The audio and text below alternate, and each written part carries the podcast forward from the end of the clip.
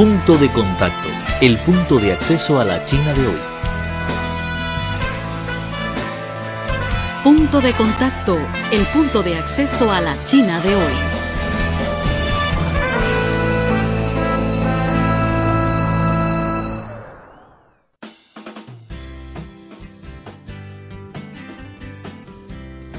Hola, ¿qué tal amigos? Muy bienvenido una vez más a su programa Punto de Contacto, el punto de acceso a la China de hoy. Soy Vivian y gracias por su sintonía. En la Feria Internacional de Electrónica de Consumo 2016, que se clausuró recientemente en la ciudad estadounidense de Las Vegas, los fabricantes chinos mostraron sus diversos productos y ocuparon una tercera parte de todos los expositores. Dicha feria se considera más importante de la industria de electrónica de consumo. En los últimos años se ven cada año más empresas chinas participantes, lo que hace que reciban más atención. Dicha feria se considera más importante de la industria de electrónica de consumo. En los últimos años se ven cada año más empresas chinas participantes, lo que hace que reciban más atención.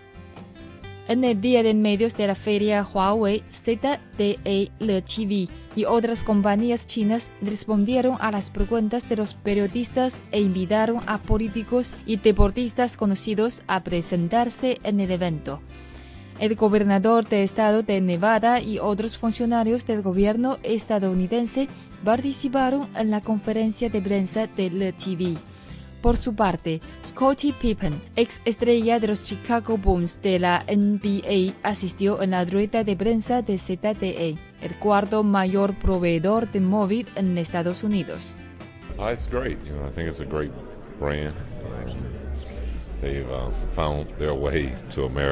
ZTE es brillante. Ha encontrado su forma de llegar al mercado estadounidense y coopera con varios equipos de la NBA. En muchos aspectos, ZTE es una gran marca. Las compañías chinas consideran la Feria Internacional de Electrónica de Consumo como una buena oportunidad de ser más conocidas en este mercado y también como una plataforma significativa para salir al exterior. Muchos fabricantes del país asiático lanzaron sus mejores productos en esta feria, ya que el mercado de Estados Unidos es uno de los más importantes. Huawei, el tercer mayor fabricante de móviles del mundo, mostró el Mate 8 que se investigan especialmente para dicho mercado.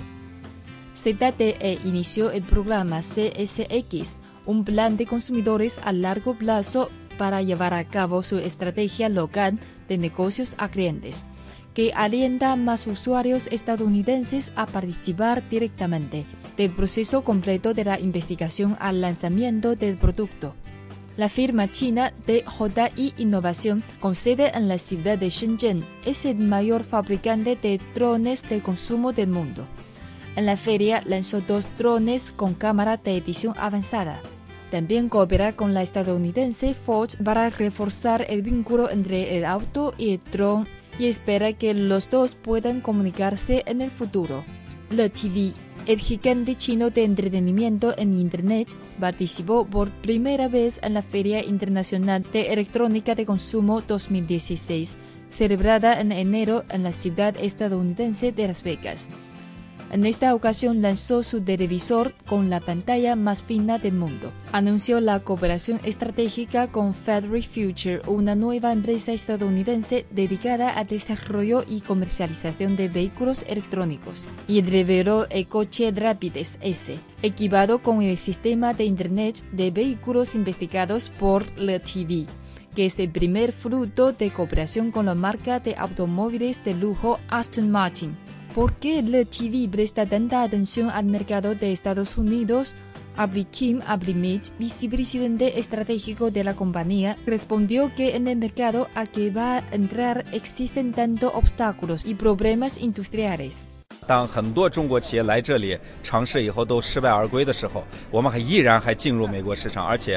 Muchas empresas chinas acudieron aquí e intentaron posicionarse en este mercado, pero luego sufrieron fracasos y regresaron a la patria. Nosotros insistimos en hacerlo con todos los recursos y esfuerzos Estados Unidos es el lugar con la división profesional más detallada y la estructura industrial más estancada del mundo. Pero justamente es la zona donde hay la mayor posibilidad de crear innovación transsectorial. Por ello, pretendemos hacer una prueba en el país norteamericano. El vicepresidente de ZTE y presidente ejecutivo de Norteamérica, Chen Lixin, manifestó que Estados Unidos es el mercado de consumidores más grande del globo, representando el nivel más alto de la innovación de diferentes marcas del mundo. Si ZTE logra triunfar en este lugar, ganará otros mercados. Aunque dicha empresa china experimentó un trato injusto en Estados Unidos varios años después, resultó ser el cuarto mayor proveedor de móvil en este país. Respecto a sus experiencias, Chen Lixin señaló que se debe poner en marcha la estrategia de gestión local y cultivar la capacidad innovadora propia para contar con patentes. Además, Chen se mostró confiado en cuanto al futuro. Hoy en día no estamos satisfechos con el cuarto puesto en el mercado de Estados Unidos. Esperamos que dentro de dos o tres años podamos subir al tercer puesto y no dudamos que podremos. En la actualidad, la firma china LeTV está elaborando el plan de desarrollo de mercado en Estados Unidos. Según Abrikim Abrimage, cuando las empresas chinas procuran entrar a este mercado, se enfrentan a dos obstáculos. Primero, la capacidad de innovación e investigación de los fabricantes chinos de hardware es menor que la de los gigantes estadounidenses como Apple. Segundo, si dichas compañías chinas persiguen un alto retorno de la inversión en este territorio en el que la cuota de mercado casi se ha alcanzado por otros rivales, es difícil competir con ellos. 那乐视呢是恰恰要进用下一代的竞争手段来去定义现在的产品来做。第一个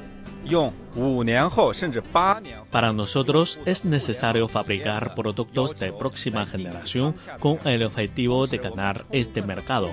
Es decir, nuestros artículos deben satisfacer la demanda de usuarios de Internet a 5 o 8 años vista. Además, posponemos suficientemente el retorno y no lo buscamos directamente en el hardware. Debemos producir por adelantado la experiencia de usuario tras 8 o incluso 10 años y luego obtendremos beneficios. Así cambiamos la estructura competitiva con otras fábricas de hardware. Abrimich añadió que las medidas de LTV coinciden con las demandas de los clientes de alta gama, por lo que en Estados Unidos la empresa china competirá en condiciones favorables con Samsung, LG e incluso Netflix. Además, cree que la firma abrirá el acceso al mercado del país norteamericano pronto.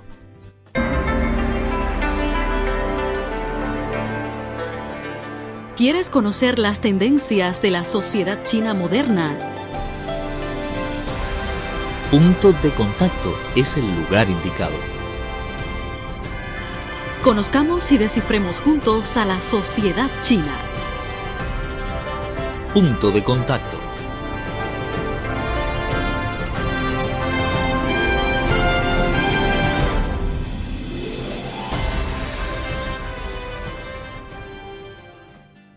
Queridos amigos, así concluye el programa, pero tenemos otra cita en la próxima emisión.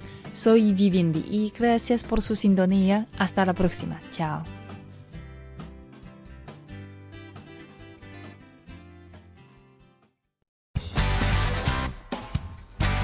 Presentamos Punto de Contacto, el punto de acceso a la China de hoy. Cualquier duda, comentario o sugerencia, no duden en ponerse en contacto con nosotros. Nuestro correo electrónico es spa.cri.com.cn. Los esperamos en nuestro próximo encuentro.